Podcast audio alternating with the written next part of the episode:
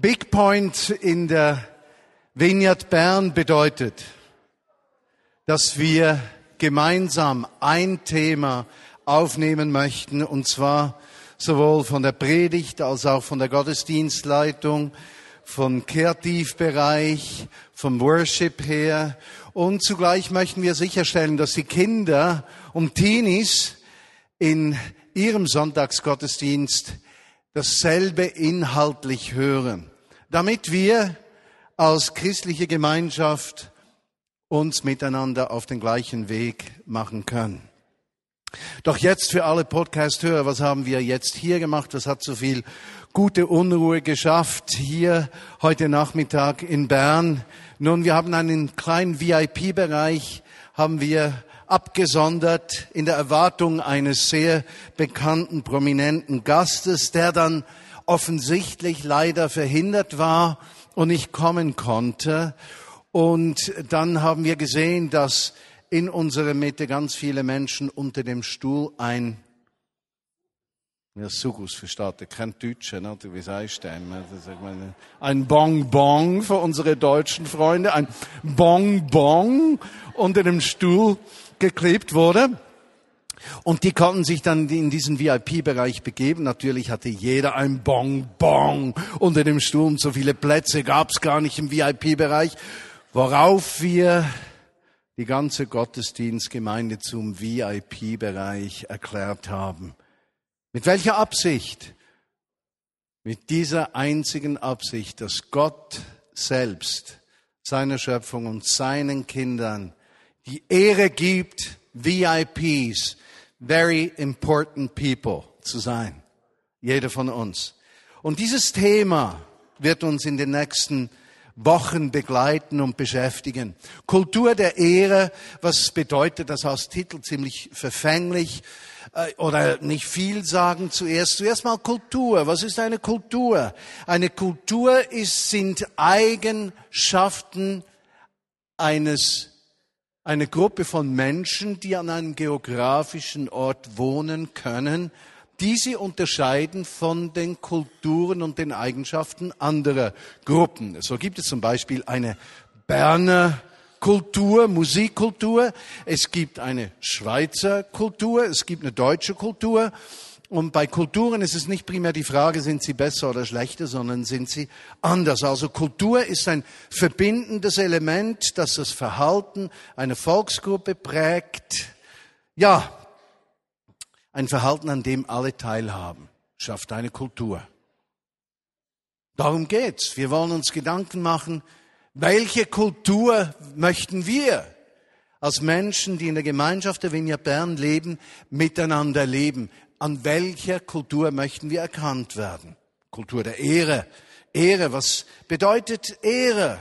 Nun, äh, im Hebräischen gibt es verschiedene Worte, die dieses Wort umschreiben, aber das Wort Chabot im Hebräischen, im Alten Testament bedeutet so viel wie jemanden Gewicht geben, nicht körperliches Gewicht natürlich, sondern Gewicht geben, Wichtigkeit geben, Ansehen schenken. Eben wie in dieser VIP-Situation Menschen Gewicht geben. Oder wie wir erlebt haben am letzten Sonntag, als wir unsere Sammlung zusammengelegt haben, für die Romas und Sintis in Europa, um eigentlich Gott ein Zeichen zu geben, wir möchten die Schwächsten und Verachtetsten dieser Volksgruppe wollen wir Gewicht geben. Wir wollen im Unterschied zu häufiger Volksmeinung, die diese Menschen kriminalisieren und, und verachten und zum Rand schieben, diesen Menschen Gewicht geben, Stimme geben, Ansehen schenken. Und wir haben mit dieser Sammlung, die übrigens über 10.000 Franken war, in dieser Sammlung ein prophetisches Zeichen gesetzt. Wir haben gesagt, Jesus, äh, falls du uns anrufst und du hast unsere Nummer, wir sind bereit, uns den Menschen zu verschenken, die verachtet sind. Wir suchen nicht das Beste für uns, sondern wir suchen dein Willen zu tun. Chabot, Ansehen schenken, Gewicht geben, heißt auch Herrlichkeit und Ruhm. Menschen sozusagen, auch im natürlichen Bereich unseres Lebens, an den Ort zu begleiten, der Gott ihnen bereits gegeben hat. Und darüber werden wir uns Gedanken machen. Wie können wir Menschen auch im Natürlichen dorthin begleiten, wo Gott sie bereits hingeführt hat? Es gibt da noch ein anderes Wort für Herrlichkeit. Und es ist ganz interessant, der Zusammenhang zwischen diesen beiden Worten zu, sehen. Im Hebräischen heißt es auch Herrlichkeit Shekinah.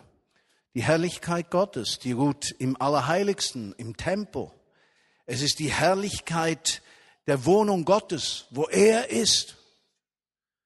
Und dort, wo Menschen, das ist unser aufrichtiger Wunsch und Gedanke, wo Menschen Chabot, Ehre geben, wird die Shekinah nicht zurückbleiben. Oder mit anderen Worten, wir wünschen uns so sehr, dass Gottes Gegenwart und Herrlichkeit bei uns wohnt. Und wir wissen, wir können das nicht kontrollieren und nicht erzwingen. Wir können nicht einen Knopf drücken und dann geschieht es. Wir wünschen uns, dass Blinde sehen, Lahme gehen, Menschen, die äh, geschwächt sind, gestärkt werden, dass Menschen, die psychisch zerschlagen sind, aufgerichtet werden, dass Menschen, die im Gefängnis sind, entweder wirklich oder bildlich gesprochen befreit werden. Wir möchten, dass Menschen, die hoffnungslos sind, Perspektive gewinnen. Wir möchten, dass Menschen, die gefangen sind in schwachen Charaktereigenschaften, gestärkt werden, sich verändern zu lassen. Wir möchten erleben, wie Menschen Veränderung erleben durch Gottes Gegenwart. Und wir wissen, dass wir das menschlich nicht erzwingen können, sondern dass es ein Liebesakt Gottes ist, der das ermöglicht. Und gleichzeitig wissen wir, dass all diese Dinge nur dann möglich sind, wenn Gott wirklich bei uns wohnt. Wenn diese Herrlichkeit Shekinah, diese Shekinah-Herrlichkeit, die Gegenwart Gottes voll zum Strahlen kommt, so wie in der Geschichte von Mose, einige von euch kennen sie, als er der Herrlichkeit Gottes begegnete und sein Licht so sehr leuchtete, dass das Volk Israel sich fürchtete davor und er sein Gesicht mit einem Tuch zudecken musste, damit sie nicht geblendet oder verunsichert waren. Herrlichkeit Gottes. Und unsere Überzeugung ist, wenn wir Chabot, eine Kultur der Ehre, leben miteinander, dann wird die Shekinah, Herrlichkeit Gottes nicht zurückbleiben. Und darum geht es. Herr, wie kannst du kommen? Und die Frage ist, wie respektive wem geben wir im Reich Gottes Gewicht? Und es beginnt mit dem Gedanken, den wir hier sehen, dieses VIP-Gebiet hier um die ganze Gottesdienstgemeinde herum. Alle sind VIPs. Gott gibt uns Gewicht. Gott gibt dir Wichtigkeit. Er befördert dich an den Ort, den er sich vorgenommen hat. Er überträgt die auf dich seinen Status. Er, macht dich zu einer einzigartigen Person. Und wichtig nicht, weil du das verdient hast oder etwas erreicht hast, sondern weil es seine Liebesabsicht ist. Lass uns einen Bibeltext lesen aus dem Epheserbrief Kapitel 1.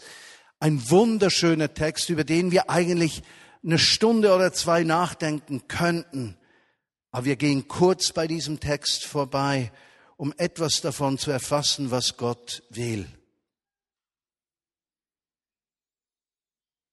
Der Autor schreibt hier, gepriesen sei der Gott und Vater unseres Herrn Jesus Christus, der uns mit jedem geistlichen Segen gesegnet hat, nicht segnen wird, gesegnet hat. Er hat uns in Jesus auserwählt vor der Grundlegung der Welt, damit wir heilig und tadellos wären vor ihm. Und aus Liebe, schreibt der Autor, aus Liebe hat er uns vorherbestimmt zur Kindschaft gegen ihn selbst, seine Kinder zu sein. Durch Jesus Christus, so wie er das gewollt hat zum Preise der Herrlichkeit seiner Gnade, damit seine Gnade herrlich sichtbar wird, mit anderen Worten, mit welcher er uns begnadigt hat in dem Geliebten, der Jesus ist. In ihm haben wir die Erlösung durch sein Blut.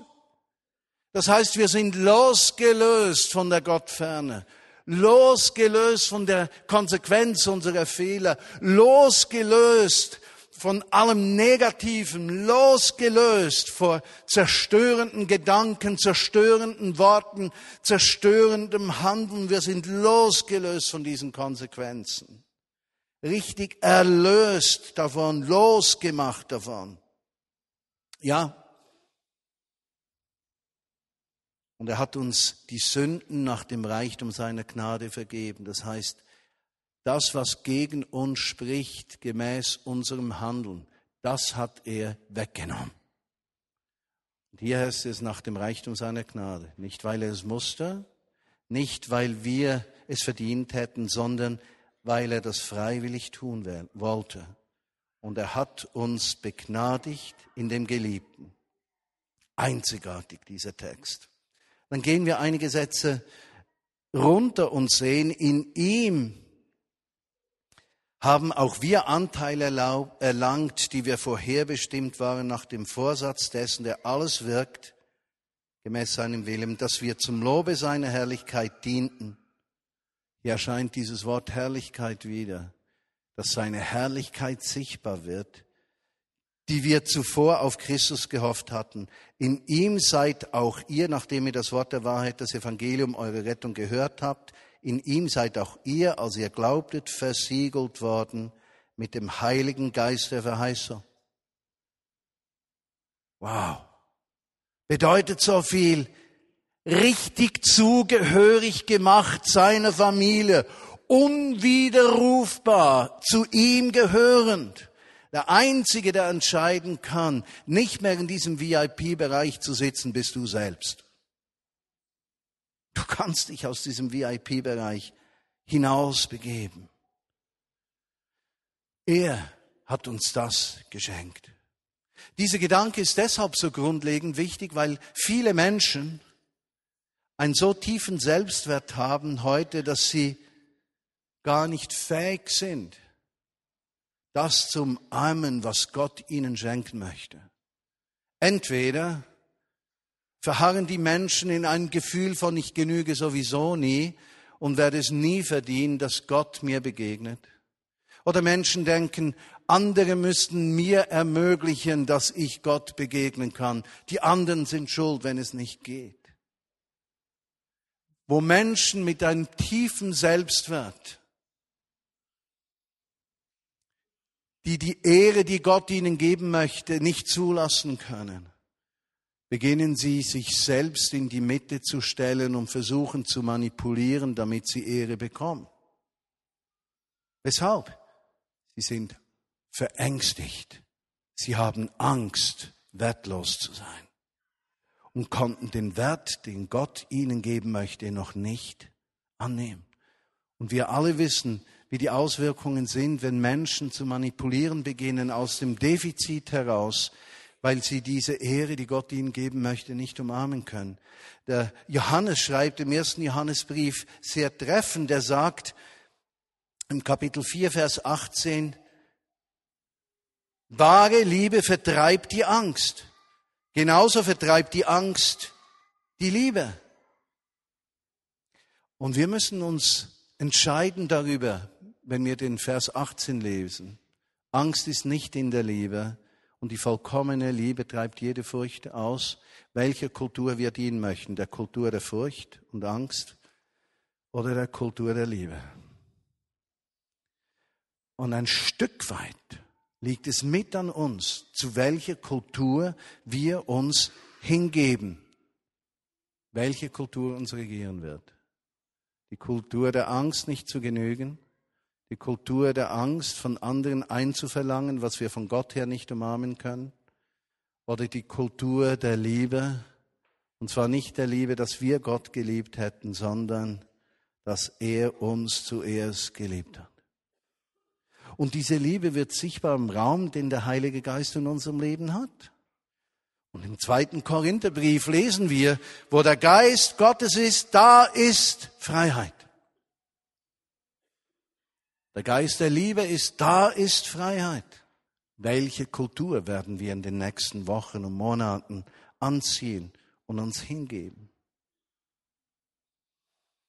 Ein zweiter wichtiger Gedanke bei der Einführung zu diesem Thema Kultur der Ehre ist der folgende.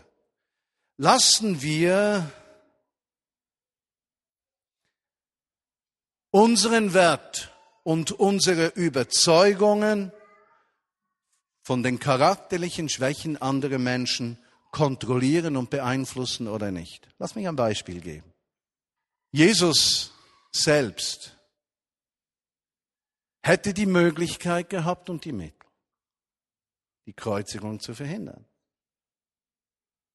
Er hätte heilsgeschichtlich die Kreuzigung zulassen können und gleichzeitig die, die ihn ans Kreuz gebracht haben, strafen können. Was war sein Gebet? Jesus vergib ihnen, denn sie wissen nicht, was sie tun. Sein Verhalten war nicht abhängig vom Verhalten der Menschen, die ihn angespuckt haben, geschlagen haben, verflucht haben, abgewiesen haben. Sein Verhalten war abhängig von seiner Beziehung zum Vater im Himmel. Oder auf unsere Ebene gebracht, wenn ich nur die Menschen ehre, die diese Ehre verdienen, dann lasse ich mein Verhalten vom Verhalten anderer Menschen bestimmen. Dann werde ich, wenn menschliche Schwächen und Fehler auftreten, diese unweigerlich eiskalt ausnutzen, um mich zu erhöhen. Kultur der Ehre heißt, nicht abhängig zu sein vom Verhalten anderer Menschen, sondern abhängig zu sein von den Zusagen, die Gott uns gibt. Und das Herz für seine Gegenwart zu öffnen. Das ist nicht immer so einfach, wie es klingt. Doch, wie kommen wir dahin? Nun, wenn ihr die Vineyard Bern kennt, kennt ihr auch drei wichtige Grundgedanken, die uns beschäftigen.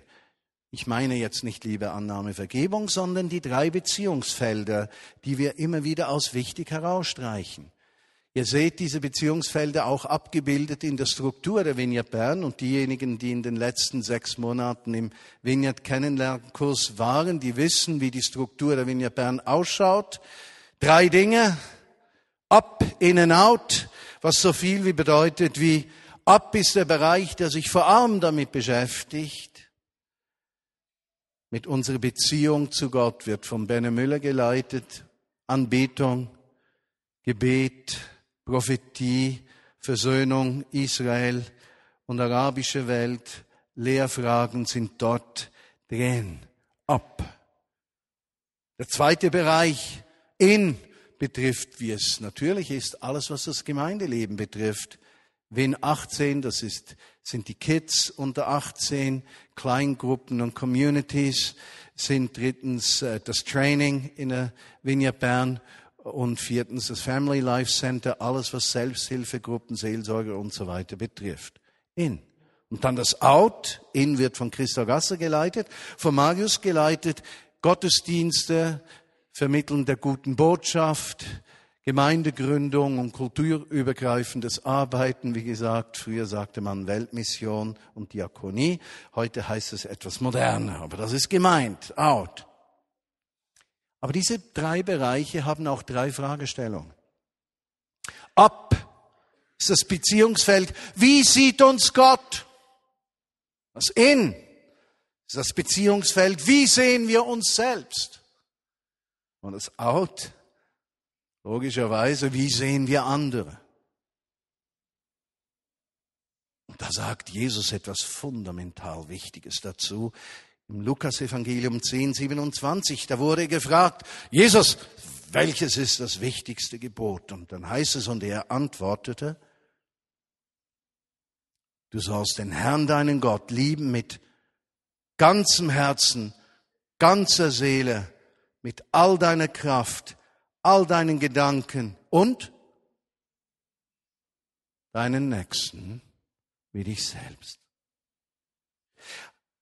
Also diese drei Beziehungsfelder up in and out, die scheinen irgendwie miteinander zu tun zu haben. Wie Gott uns sieht, ist sozusagen die gesunde Grundlage für die Frage, wie wir uns selbst sehen und wie wir uns selber sehen, beeinflusst sehr stark, wie wir andere sehen und wie wir uns anderen Menschen gegenüber verhalten. Jetzt könnte man sagen, okay, äh, lieber Gott, ich lerne also drei Jahre, muss ich äh, lernen, wie du mich siehst, dann drei Jahre will ich lernen, wie ich mich sehe und dann drei Jahre will ich lernen, wie ich andere sehen kann und dann mache ich drei Jahre Pause und dann beginne ich wieder von vorne. Das Problem ist, die Bibel geht von einem vollständig anderen Ansatz aus. Obwohl es drei Dinge sind, kann man die nicht trennen. Im 1. Johannes Kapitel 4, Vers 20 sagt der Autor, wenn jemand behauptet, ich liebe Gott, aber seinen Bruder oder seine Schwester hasst, dann ist er ein Lügner. Denn wenn jemand die nicht liebt, die er sieht, seine Geschwister, wie kann er da Gott lieben, den er nicht sieht? Autsch. Unser ganz guter lineare Plan, zuerst lasse ich mich lieben, dann liebe ich mich selbst, dann die anderen.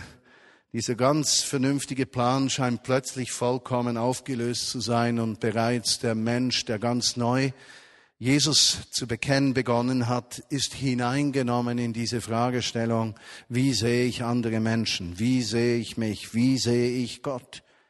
Er kann sich dieser Verantwortung nicht entziehen. Das gehört zusammen. Wenn man in einer Leitungsfunktion steht, und das muss nicht nur in einer christlichen Gemeinschaft so sein, das kann auch sonst wo im Berufsleben sein, dann äh, ist man gewissen Dingen besonders ausgesetzt. Kritik zum Beispiel. Nicht immer gerechte Kritik, aber man wird auch zu einem Ort, wo andere Menschen, äh, wie sagt man, äh, übertragen. Es gibt ein besseres Wort dafür als übertragen. Projizieren, genau. Und plötzlich wird ein Verantwortlicher in einem Betrieb, ein Bundesrat oder sonst jemand äh, in den werden sämtliche Dinge projiziert, die das Volk nicht mag oder die das Volk befürchtet oder Ängste, die da sind oder andere Dinge. Oder weiß ich, wie es in meinem Leben diesen letzten 30 Jahren gewesen ist. Es ist bestimmt bald 20 Jahre her, da kommt jemand zu mir und sagt, wir haben gebetet prophetisch und äh, wir haben festgestellt, du bist homosexuell. Und wenn du nicht Buße tust, dann wird Gott die Gemeinde richten. Ich habe dann gemerkt und zur Antwort gegeben, ich habe viele Probleme. Das ist jetzt ein Problem, das ich nicht habe. Und damit schien die Sache vom Tisch, aber sie war innerlich nicht vom Tisch. Verstehst du? Da war eine Person, die kam zu mir und sagte, wir haben gebetet und prophetisch gesehen, du hast ein Verhältnis, ein sexuelles Verhältnis mit dieser und dieser Frau, eine andere Frau, die meine. Und ich konnte wiederum sagen, ich habe viele Probleme, aber dieses Problem habe ich nicht. Das Gespräch war zu Ende, doch war es hier drin zu Ende kommt eine Frau zu mir und sagt, sie hätte eine Offenbarung gehabt, wenn ich nicht fundamental Buße tun würde über meinen Antisemitismus. Und ihr alle wisst, der ist vollständig inexistent. Dann würde Gott die Gemeinde richten und zerschlagen. Das Gespräch war zu Ende. Für mich abstrus. Aber wie war es da drin? Zu Ende. Ich gehe, werde irgendwo eingeladen zu sprechen. Äh, ein zweiter Redner ist da, der steht hinter dem Tisch und spricht. Als es an mir ist zu sprechen, gehe ich vor den Tisch und äußere, so fällt es mir leichter, auf die Leute einzugehen, worauf ich einen Brief kriege. Wie unerhört es doch sei, dass ich den Vorredner abgewertet hätte, weil ich nicht hinter dem Tisch stand, sondern vor dem Tisch stand. Nun, vor 20, 30 Jahren war es so, dass solche Dinge mich wütend machen konnten. Und da war ich dankbar für meine besten Freunde, bei denen ich dann mal richtig schimpfen konnte.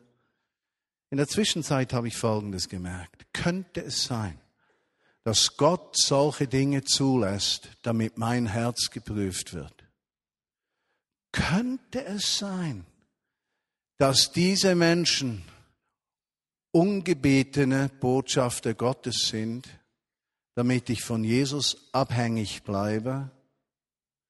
Könnte es sein, dass ich damit unabhängig bleibe in meiner Reaktion vom Verhalten des Nächsten und lerne, in einer Kultur der Ehre zu leben, unabhängig vom Verhalten des Nächsten. Könnte es sein, dass diese Menschen, die uns so viel Schmerz zuführen, eigentlich Botschafter Gottes zur Veränderung unseres Charakters sind? Und könnte es sein, dass diese Veränderung der Blickweise mich noch viel mehr befreit, diesem Unrecht ins Auge zu sehen? Nun, ich bin nicht einfach ein armes Opfer, ich bin nur ein Leiter. Und wer leiten will, gleich ob in der christlichen Gemeinschaft oder im Beruf, der kommt da vorbei. Also ich brauche das Mitleid nicht. Es ist im Preis der Verantwortung, die ein Mensch übernimmt, inbegriffen. Untrennbarkeit der Beziehungsfelder. Wie beeinflussen mich Menschen? Aber lass uns noch einmal zurückgehen zu einem Grundgedanken. Wie sieht uns Gott? Denn obwohl diese drei Dinge, wie wir uns selbst sehen, wie Gott uns sieht, wie wir andere sehen, diese Kultur der Ehre schaffen, ist es grundsätzlich wichtig, dass wir erkennen, wie Gott uns selbst sieht. Also im 1. Mose 1,27 steht, und Gott schuf den Menschen zu seinem Bilde. Zu seinem Bilde schuf er ihn als Mann und Frau schuf er sie. Was darauf hinweisen lässt, dass Gott beides verinnerlicht, das Männliche und das Weibliche, ja. Und in der Grundschöpfung drin gab es auch kein Patriarchat. Das war ein Resultat des Sündenfalls. Aber das ist ein ganz anderes Thema. Dort gehen wir ein anderes Mal hin. Menschen sind sein Ebenbild. Ich, Martin, bin Ebenbild Gottes. Ich soll ihn in dieser Schöpfung sichtbar machen durch mein Leben. Das Dumme ist, die Menschen, auch ich, wir konnten das nicht erfüllen. Und deshalb schreibt Apostel Paulus im Römerbrief Kapitel 3, Verse 22 interessanterweise folgendes. Er sagt, dabei macht es keinen Unterschied, ob jemand Jude oder nicht Jude ist. Herkunft spielt keine Rolle. Wissen spielt keine Rolle. Rasse spielt keine Rolle. Ja? Denn alle haben gesündigt und in ihrem Leben kommt Gottes Herrlichkeit nicht mehr zum Ausdruck. Gottes Herrlichkeit kommt nicht mehr zum Ausdruck. Wenn sie nicht mehr zum Ausdruck kommt, es aber einen Weg gibt, wie sie zum Ausdruck kommen könnte, weshalb begeben wir uns nicht auf den Weg, wo das sein könnte? Denn alle haben gesündigt und in ihrem Leben kommt Gottes Herrlichkeit nicht mehr zum Ausdruck und dass sie für gerecht erklärt werden, beruht auf seiner Gnade. Sein Bild ist, er hat mich geschaffen in seinem Bild. Ich habe mich abgewendet von ihm. Er begegnet mir in seiner Gnade. Die Herrlichkeit habe ich verloren. Er will sie mir zurückgeben zurück in das Bild gestaltet werden, wo es eben kein Patriarchat mehr gibt. Neben vielen anderen Dingen. Erst so Johannes Kapitel 4, Verse 9 und 10. Faszinierend. Und Gottes Liebe zu uns ist daran sichtbar geworden, dass Gott seinen einzigen Sohn in die Welt gesandt hat, um uns durch ihn das Leben zu geben. Er will uns Leben geben. Verstehst du? Leben. Leben. Das ist das Fundament der Liebe. Nicht, dass wir Gott geliebt haben, sondern dass er uns geliebt. Und seinen Sohn als Sühnopfer für unsere Sünden zu uns gesandt hat. Gott erachtet mich als liebeswürdig. Weiß nicht, ob er uns als liebenswürdig erachtet, aber er achtet uns als liebeswürdig, würdig seiner Liebe. Gott hat mich geliebt, noch bevor ich etwas leisten konnte. Gottes Liebe ist in keiner Weise von meiner Liebe zu ihm abhängig. Bevor ich auch nur irgendetwas tun konnte, erachtete er mich als liebeswürdig, als seiner Liebe würdig. Und dieses Denken ist für uns so fremd, so weit entfernt, weil für uns in unserer Kultur, Schweizer Kultur, bedingungslose Liebe nicht existiert. Weiß nicht, ob ihr diesen Bericht in der Zeitung gelesen habt von diesen zwei Teenager-Mädchen in Estavayer-le-Lac, die von ihren Schulkameraden zu sexuellen Handlungen genötigt worden sind. Nun, was stand geschrieben in der Presse? Sie wollten von ihren Kameraden anerkannt werden, weil sie geliebt werden wollten und sie dachten, der Preis zur Gruppe zu gehören sei der sexuelle Missbrauch. So tief geht unser Verlangen. Verstehst du? So tief. Und das nicht nur beim sich, beim Menschen, dem sich die Persönlichkeit in den Teenagerjahren formt, meine Lieben, schaut euch gegenseitig in die Augen. So geht es dir und so geht es mir. Um diese Kultur der Abhängigkeit durchbricht Jesus. Er liebt mich. Noch viel stärker, als ich noch Sünde war, also nicht nur vorher, sondern in meiner Sünde war ich geliebt. Römer 5, 6 bis 8. Christus starb ja für uns zu einer Zeit, als wir noch ohnmächtig der Sünde ausgeliefert waren. So viel zur Kultur der Ehre. Wie lieben wir die Menschen um uns herum, die noch der Sünde und dem Fehlverhalten ausgeliefert sind? Er starb für Menschen, die Gott den Rücken gekehrt haben. Kultur der Ehre. Kultur der Ehre. Nun ist es ja schon unwahrscheinlich genug, dass jemand sein Leben für einen unschuldigen Menschen opfert. Eher noch würde man es vielleicht für einen besonders edlen Menschen tun. Gott hingegen beweist uns seine Liebe dadurch, dass Christus für uns starb, als wir noch Sünder waren. Kultur der Ehre. Das Zerbrochene wahrnehmen, lieben, Gewicht geben, VIP, Raum schaffen. Seine Liebe ist wahrlich nicht von unserer Liebe, äh, von unserer Leistung abhängig. Es gibt nichts, was wir dazu getan haben. Es gibt nichts, was wir leisten können. Es ist geschenkt. Doch dort bleibt er auch nicht stehen in seinem Bild von uns, im Gewicht, das er uns gibt. Johannes Evangelium Kapitel 15, 15 und 16 sagt Jesus, ich nenne euch Freunde nicht mehr Diener. Denn ein Diener weiß nicht, was sein Herr tut. Ich aber habe euch alles mitgeteilt, was ich von meinem Vater gehört habe. Nicht ihr habt mich erwählt, sondern ich habe euch erwählt. Und diesem Licht kommt dieser Satz neues Gewicht. Nicht wir haben aus Not Gott gewählt. Er hat uns aus Liebe gewählt. Ich habe euch dazu bestimmt, zu gehen und Frucht zu tragen. Frucht, die Bestand hat. Frucht, die Bestand hat. Also er hat uns nicht nur das Leben gegeben, seine Kindschaft gegeben, er macht uns zu seinen Freunden. Ich erinnere mich, mein Vater war ein großer Mann, so um die 1,89 und in der Schule, wenn es Schwierigkeiten gab, da sind die Kinder ja so, nicht wahr? Dann sagte ich, also, weil ich kriegte immer Haue in der Schule, in den unteren Klassen, in den oberen nicht mehr, weil ich stärker war. Aber in den unteren Klassen kriegte ich Haue und so die, der letzte Zufluchtsort war jeweils zu sagen, noch ein Wort und ich rufe meinen Vater und der ist größer als dein Vater. Und mit 1,89 war ich ziemlich sicher, dass er größer war. mein Vater ist stark.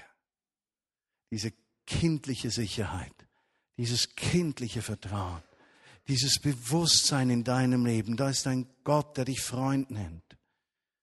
Er hat dich als Freund gewählt, nicht du ihn. Da ist ein Gott, der dir das Leben schenkt. Da ist ein Gott, der dich in die Familie aufnimmt. Nicht, weil du es verdient hast, sondern weil er das entschieden hat. Und damit wird er zu deinem Fürsprecher, auch in den größten Herausforderungen des Lebens. Er wird zu deinem Fürsprecher. Und im Moment, wo du die Sache in die eigenen Hände nimmst, da gehst du on the highway to hell. Da geht's nur noch runter. Aber dort, wo du dich diesen Händen anvertraust, diesen Vaterhänden, dieser Freundschaft, die er nie brechen wird, wird er dich wie auf Adlersflügeln aufschwingen lassen, um der Herrlichkeit Gottes zu begegnen. Wow. 1. Johannes 3, 1 und 2, seht doch, wie groß die Liebe ist, die uns der Vater erwiesen hat. Kinder Gottes dürfen wir uns nennen und wir sind es tatsächlich als müsste er den zweifelnden Lesern noch einen draufsetzen. Doch davon weiß die Welt nichts. Sie kennt uns nicht, weil sie ihn nicht erkannt hat. Ja, liebe Freunde, wir sind Gottes Kinder. Wir sind es schon hier und wir sind es heute, schreibt er. Und das ist erst der Anfang. Was darin alles eingeschlossen ist, ist uns vorläufig noch nicht bekannt. Doch eines wissen wir, wenn Christus in seiner Herrlichkeit, Shekinah, Herrlichkeit, wenn Christus in seiner Herrlichkeit erscheint, wenn er erscheint in seiner Herrlichkeit, dann werden wir ihm gleich sein. Denn dann werden wir ihn so sehen, wie er ist. Lass mich fragen. Ein Mensch, der eingetaucht ist in diesen Blick Gottes über sein Leben, wird dieser Mensch Veränderung erleben oder nicht. Der so geborgen ist und so sicher ist und so getragen ist und so gewollt ist, adoptiert ist, befreundet ist im wahrsten Sinne des Wortes. Der weiß, da ist ein Gott, der mir Gewicht gibt. Wird dieser Mensch in seinem Herzen nicht Veränderung erleben im Umgang mit sich? Und im Umgang mit anderen Menschen? Wird er nicht zu einem Werkzeug der Kultur der Ehre? Und gibt die Liebe, die er erlebt hat, auch Menschen, die es nicht verdienen, geliebt zu werden? Oder ist unsere Reaktion auf Menschen immer abhängig von ihrem Verhalten uns gegenüber? Kultur der Ehre, eine Reise ins Glück. Ich möchte euch einladen, in den nächsten Monaten einzusteigen. Unsere Gedanken übereinander sollen verändert werden, unsere Gedanken über Mitarbeiter am Arbeitsplatz und Nachbarn, die öde und zäh sich uns in den Weg stellen. Unsere Gedanken über die christliche Familie, so Gedanken über Ehepartner und Kinder, getragen von einer Kultur der Ehre, die die Herrlichkeit Gottes nach sich ziehen wird. Lass uns beten. Jesus, wir haben einen so riesigen Wunsch, dass du sichtbar wirst. Und wir wissen auch, dass wir nicht einfach einen Knopf drücken können, wir sind nett und lieb und dann musst du diese Kausalzusammenhänge, die sind nur in der Fantasie von Menschen vorhanden. Du stehst über diesen Ding. Aber du lässt dein Herz erweichen, wo Menschen ihr Herz weich machen. Und so sagen wir, Jesus, wir öffnen unsere Herzen, dass du uns ganz neu das Bild gibst, wer wir in deinen Augen sind. Und wir kommen zu dir, Vater im Himmel, im Namen Jesu und bitten dich, hilf uns, uns selbst so zu sehen, wie du uns siehst. Und wir bitten dich, Vater, dass du uns erlaubst, den Nächsten in der Ehe, in der Gemeinde, in der Familie, in der Nachbarschaft und am Arbeitsplatz mit den Augen zu sehen, wie du sie siehst. Und dort, wo das geschieht, wird deine Liebe to an agent of change, zu einem Agenten der Veränderung einer ganzen Gesellschaft. Und so bitte ich dich, dass wir diese Kultur der Ehre fördern und erleben können. Wir sind bereit einzusteigen, Jesus. Das bete ich für die, die wirklich bereit sind. Wir wünschen uns deine Gegenwart mehr als alles andere. Und die nicht nur am Sonntag im Gottesdienst, sondern sieben auf 24. Amen.